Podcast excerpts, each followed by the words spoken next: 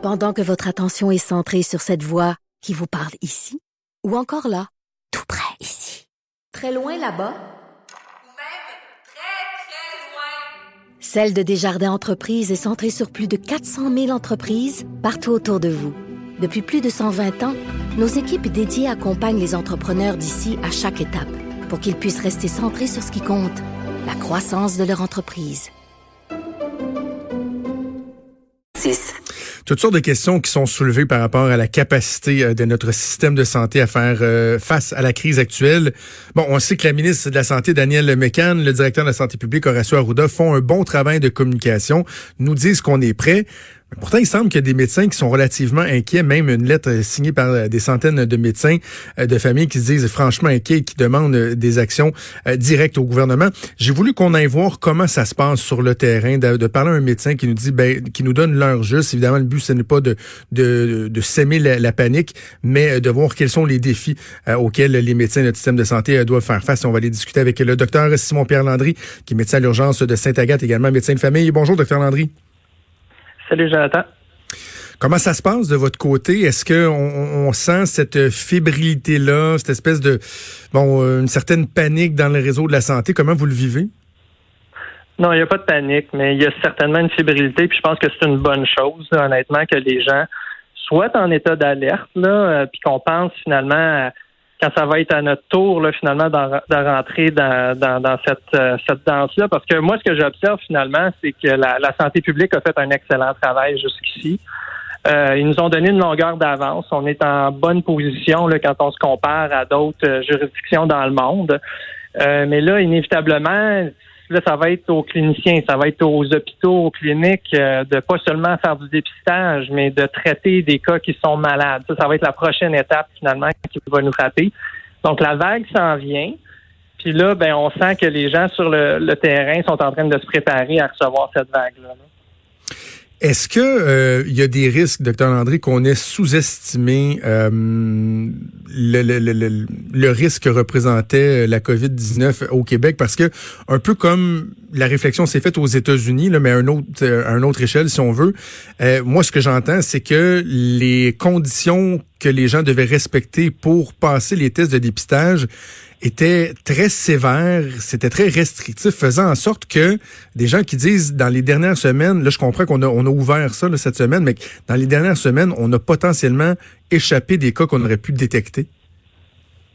Oui, mais tu sais, je pense que quand on se compare, on se console. Je, regarde ce qui se passe aux États-Unis, puis je regarde qu'est-ce que nous autres on a fait ici au Québec. Là.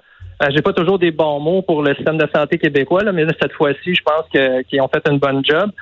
Euh, parce qu'on est on est encore dans cette période-là où est-ce qu'on est en mode dépistage. Hein? On n'a pas comme une transmission communautaire là où est-ce que mhm. j'ai des dizaines de patients qui vont vouloir se présenter dans les cliniques ou dans les hôpitaux. Ça va venir, mais en tout cas la job qu'on pouvait faire jusqu'à ce niveau-ci, elle a été faite d'une certaine manière.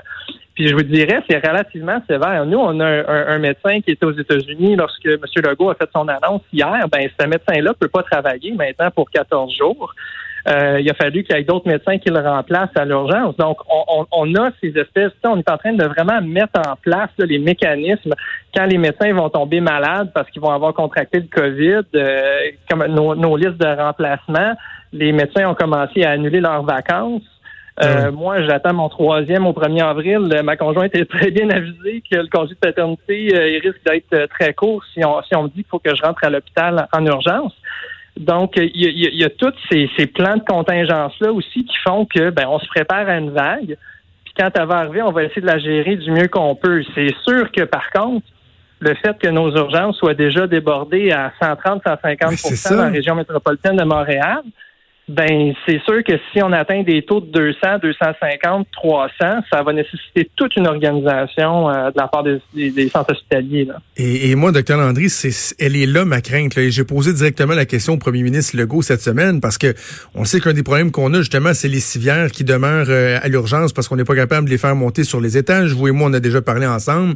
Donc cette capacité-là euh, de notre système à accueillir un flot très euh, soutenu, très important de, de, malades. Euh, c'est un enjeu réel. Absolument. Puis les gens qui sont dans le réseau, on, pense à ces choses-là. En médecine d'urgence, on dit souvent, on espère pour le mieux, mais on se prépare pour le pire.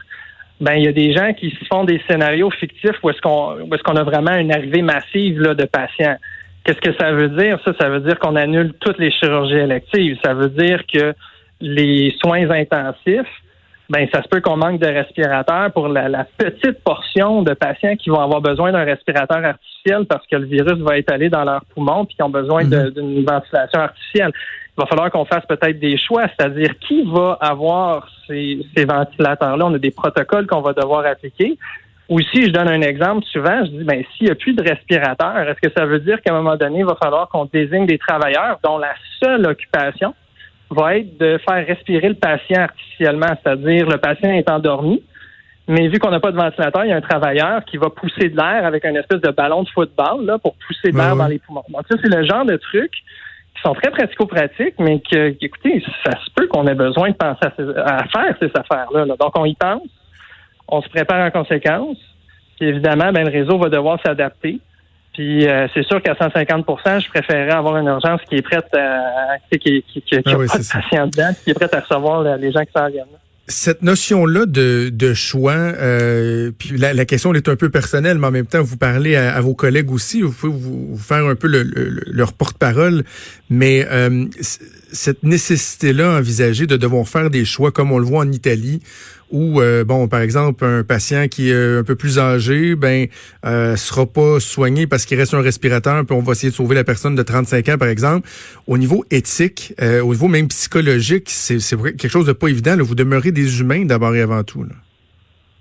C'est très dur, c'est très dur, mais je pense que les, professionnels de la santé ont, comme cette, euh, cette faculté-là de devenir plus rationnel que la moyenne des ours quand ils sont confrontés à quelque chose de, de, très euh, difficile. Euh, les émotions, ils viennent plus tard, finalement, après les faits. Et sur les faits, les gens vont, vont souvent se, je dis pas se dépersonnaliser, mais ils vont devenir euh, beaucoup plus rationnels et prendre des décisions qui sont difficiles. On le fait déjà des fois à l'urgence. Hein? On a besoin de mhm. prendre ce genre de décision-là, parfois, très, très rarement. Là, est-ce qu'on va avoir besoin de le prendre beaucoup plus fréquemment? Ça se peut. Et puis quand on protocolarise aussi, on essaie de donner des, vous savez, en Italie, ils ont commencé à dire, écoutez, si vous avez plus de 95 ans, euh, puis que vous avez des, des, maladies euh, cardiaques et pulmonaires, puis que j'ai pas de ventilateur pour vous, je suis désolé, mais je vais le donner à quelqu'un qui a moins de 60 ans. C'est le genre de protocole, finalement, des espèces de critères que les médecins en Italie sont obligés de suivre présentement. Donc, ça sera pas là, des batailles là, à savoir à qui on donne le, ventilateur. Je pense que les gens vont vraiment essayer de suivre du mieux qu'on peut euh, des critères qui sont euh, qui sont stricts. Euh, est-ce qu'on va avoir besoin de faire ça? Je l'espère pas, mais, mais si on a besoin de faire ça, je crois que les gens vont réagir de la bonne façon. Je reviens un instant sur le niveau de, préparation du réseau de notre système de santé. Par exemple, sur les mesures de sécurité, j'ai entendu des gens du milieu de la, santé dire est-ce qu'on en fait suffisamment? Parce qu'on a vu hier la ministre des Aînés, Marguerite Blais, annoncer que, par exemple, à l'entrée de tous les CHSLD, il va y avoir un, agent de sécurité qui va s'assurer que les visiteurs ont pas de symptômes, qui viennent pour euh, des raisons qui sont valables, etc., etc. Moi, on me dit, dans les hôpitaux, il faudrait peut-être pas attendre de faire ça. par exemple, vous, parlez de votre conjoint qui, qui va accoucher bientôt. Ben, euh, une personne qui accouche puis qu'il y a 10 personnes qui viennent la visiter, c'est peut-être pas nécessaire en ce moment. Il faudrait peut-être limiter les accès à, à, ce qui est nécessaire aux gens qui ont besoin d'être là. Est-ce que ça, par exemple, c'est quelque chose qui serait souhaitable selon vous? Ben, je pense que certains centres hospitaliers ont déjà commencé à faire ce type de mesures-là. Des fois, on le fait même dans les dans les pandémies d'influenza. Hein, quand on a une dans la saison de la grippe ordinaire saisonnière, là, des fois, on va on va refuser les visiteurs. Euh, donc, on a déjà un peu ces protocoles-là pour que quand finalement on va sentir le besoin de les implanter, on va les implanter. Maintenant, il y a comme deux niveaux. Hein. Vous avez comme le niveau de gestion que je dirais locaux-régional. Ça, c'est les hôpitaux, puis les, gens qui s'organisent entre eux. Puis après ça, il y a le niveau santé publique qui sont un peu nos guides au niveau provincial. Quand le docteur Arruda il dit quelque chose, on l'écoute puis on, on, le met en place. Fait que c'est sûr que si un hôpital régional dit ben moi j'ai besoin de mettre cette mesure-là tout de suite en place, il va le faire. Un peu ce qui est arrivé avec les écoles. Hein. Le docteur Arruda hier n'a pas dit de fermer toutes les écoles. Il y a certaines écoles qui ont pris l'initiative de le faire parce qu'il y avait trop d'appels puis ont géré euh, du mieux qu'ils pouvaient avec leur situation. Mais si le docteur Arruda de la santé publique ou le gouvernement dit là, c'est toutes les écoles qui sont fermées, ben là, le niveau provincial embarque à ce moment-là.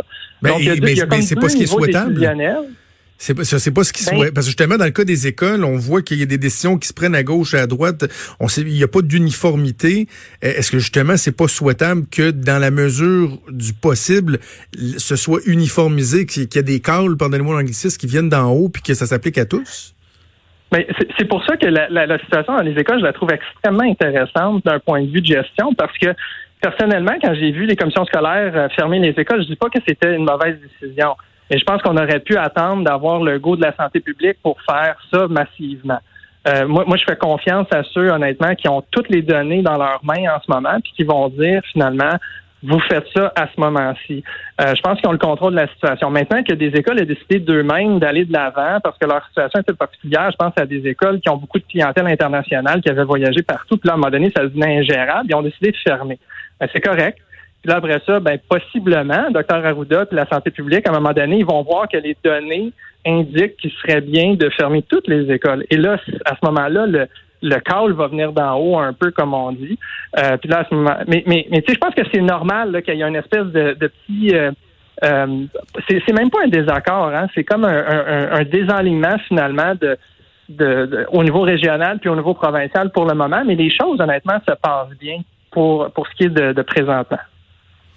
Euh, avant qu'on se laisse au niveau euh, des, des ressources humaines, on a parlé du personnel de la santé. Si les, euh, les médecins, les infirmières, infirmiers et préposés commencent massivement à devoir être en isolation eux aussi parce qu'ils ont euh, le, la COVID-19 ou qu'on soupçonne qu'ils pourraient l'avoir, ça va devenir problématique. On a besoin de ces ressources-là.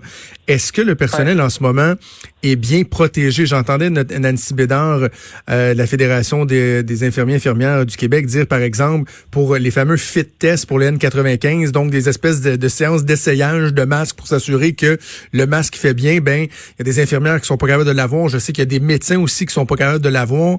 Est-ce que est-ce que ça, le niveau de protection du personnel, il est optimal en ce moment? Ben, moi, je peux juste parler pour mon environnement, personnellement, dans mon hôpital. Nous, on a eu nos fit tests il y a à peu près un mois, un mois et demi, parce qu'on savait que ça s'en venait. Donc, euh, oui, euh, de façon générale, là, si je parle de, de- de- des médecins qui travaillent, euh, mes collègues euh, très, très proches, on est prêts. Euh, on n'a pas l'impression qu'on va manquer de matériel à court terme. Maintenant, il y a des gens qui doivent gérer à long terme, là, qui sont en train de faire des calculs, puis qui calculent le nombre de masques qu'on a dans notre hôpital, puis combien de temps qu'on va être capable de fonctionner avec ce nombre de masques-là. Puis eux sont en contact avec le ministère. Donc, c'est sûr que c'est une chaîne d'approvisionnement. Présentement, je ne vois pas de rupture de stock au moment où est-ce qu'on se parle dans mon environnement. Est-ce que ça pourrait arriver dépendamment justement du nombre de patients qui vont arriver chez nous, euh, puis qui vont être très malades, puis qui vont avoir besoin d'être soignés? Ça, ça va être le temps qui va nous le dire. Puis c'est pour ça que je crois que euh, la situation va changer au jour le jour, à la semaine le semaine. Puis c'est pour ça que ça change vite aussi, dépendamment de l'information qui rentre. Donc, il faut laisser passer un petit peu de temps. À l'heure euh, où est-ce qu'on est présentement, je me sens pas en danger comme personnel de la santé. J'ai ce qu'il faut pour travailler.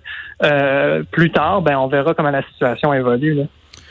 On va suivre ça avec vous euh, de près au cours des prochains jours, prochaines semaines. Docteur Simon-Pierre Landry, médecin d'urgence de Sainte-Agathe et médecin de famille. C'est toujours un plaisir de vous parler. Merci. Merci, Jonathan. Bye bye. Merci, au revoir.